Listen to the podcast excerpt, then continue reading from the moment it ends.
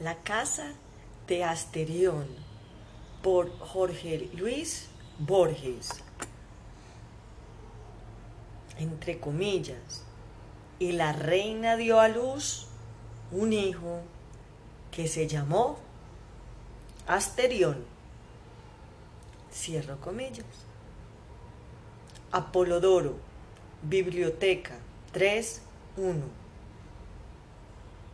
Sé que me acusan de soberbia y tal vez de misantropía y tal vez de locura. Tales acusaciones que yo castigaré a su debido tiempo son irrisorias. Es verdad que no salgo de mi casa, pero también es verdad que sus puertas, cuyo número es infinito, están abiertas día y noche a los hombres y también a los animales. Que entre el que quiera. No hallará pompas mujeriles aquí ni el bizarro aparato de los palacios, pero sí la quietud y la soledad.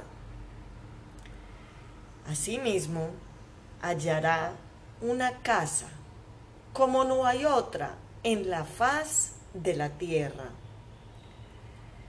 Mienten los que declaran que en Egipto hay una parecida.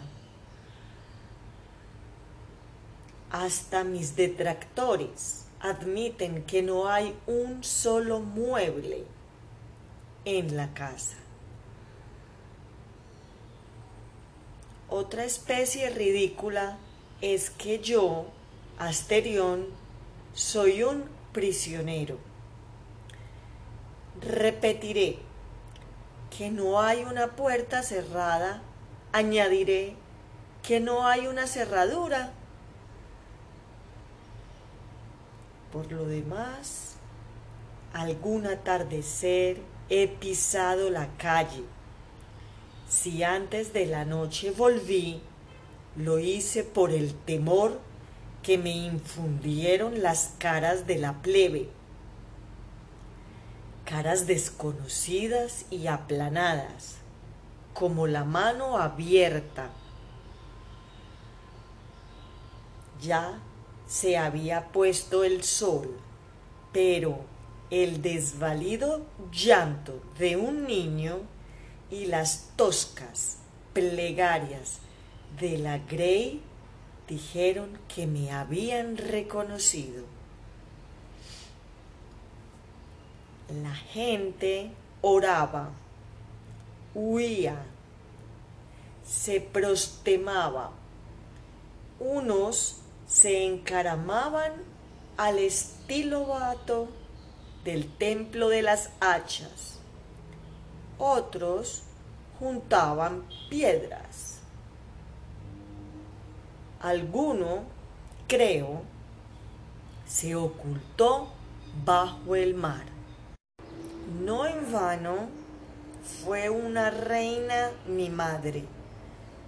No puedo confundirme con el vulgo, aunque mi modestia lo quiera. El hecho es que soy único. No me interesa lo que un hombre pueda transmitir a otros hombres, como el filósofo. Pienso que nada es comunicable por el arte de la escritura. Las enojosas y triviales minucias no tienen cabida en mi espíritu, que está capacitado para lo grande. Jamás he retenido la diferencia entre una letra y otra. Cierta impaciencia generosa no ha consentido que yo aprendiera a leer. A veces lo deploro porque las noches y los días son largos. Claro que no me faltan distracciones. Semejante al carnero que ya va a embestir, corro por las galerías de piedra hasta rodar al suelo, mareado. Me agazapo a la sombra de un aljibe o a la vuelta de un corredor y luego juego a que me buscan. Hay azoteas desde las que me dejo caer hasta ensangrentarme. A cualquier hora puedo jugar a estar dormido con los ojos cerrados y la respiración poderosa. A veces me duermo realmente, que prefiero es el de otro asterión. Finjo que viene a visitarme y que yo le muestro la casa.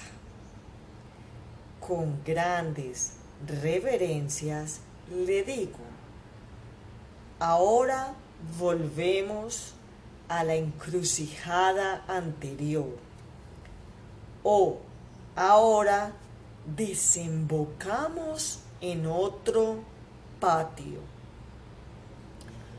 O bien, decía yo que te gustaría la canaleta.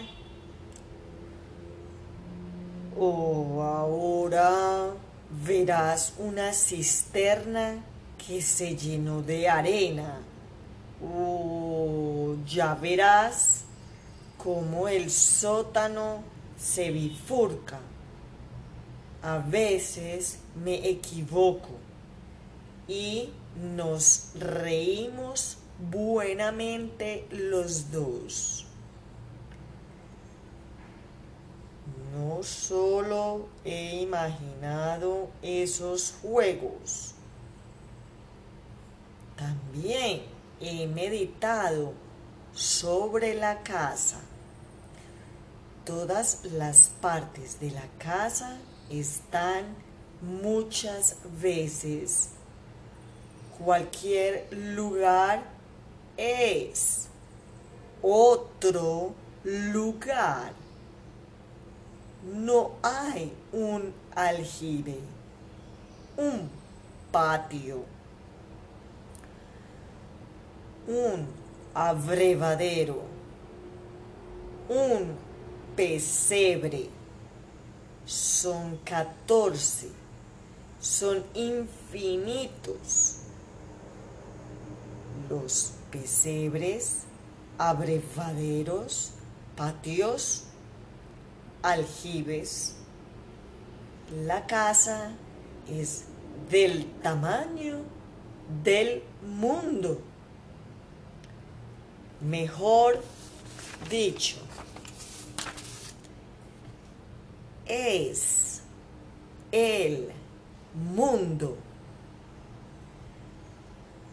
Sin embargo, a fuerza de fatigar patios con un aljibe y polvorientas galerías de piedra gris, he alcanzado la calle y he visto el templo de las hachas y el mar eso no lo entendí hasta que una visión de la noche me reveló que también son catorce, son infinitos.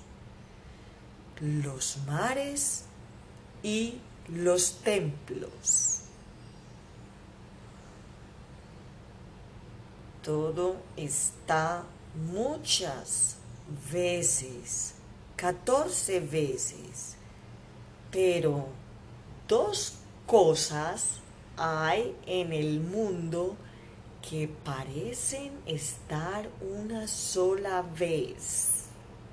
Arriba, el intrincado sol. Abajo, Asterión.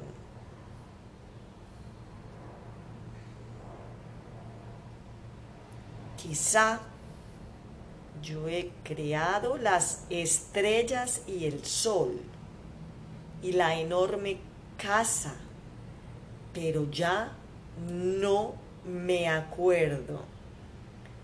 Cada nueve años entran a la casa nueve hombres para que yo los libere de todo mal.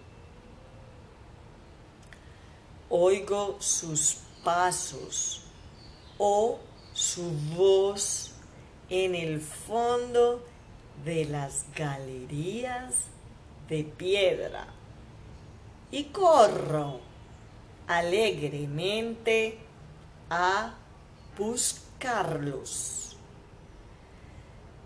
La ceremonia dura pocos minutos. Uno tras otro caen sin que yo me ensangrente las manos.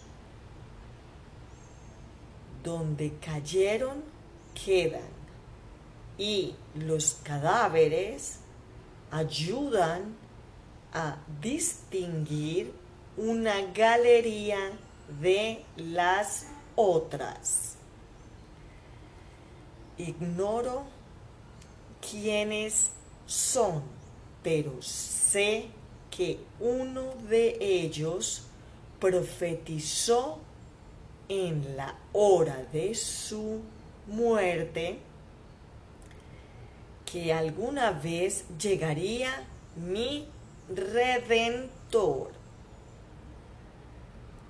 Desde entonces no me duele la soledad, porque sé que vive mi redentor y al fin se levantará sobre el polvo. Si mi oído alcanzara todos los rumores del mundo, yo percibiría sus pasos. Ojalá me lleve a un lugar con menos galerías y menos puertas. ¿Cómo será mi redentor? Me pregunto. ¿Será un toro o un hombre?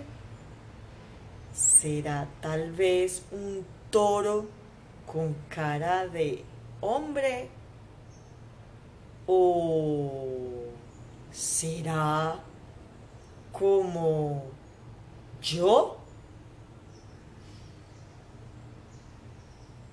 el sol de la mañana reverberó en la espada de bronce ya no quedaba ni un vestigio de sangre. ¿Lo creerás, Ariadna? Dijo Teseo. El Minotauro apenas se defendió.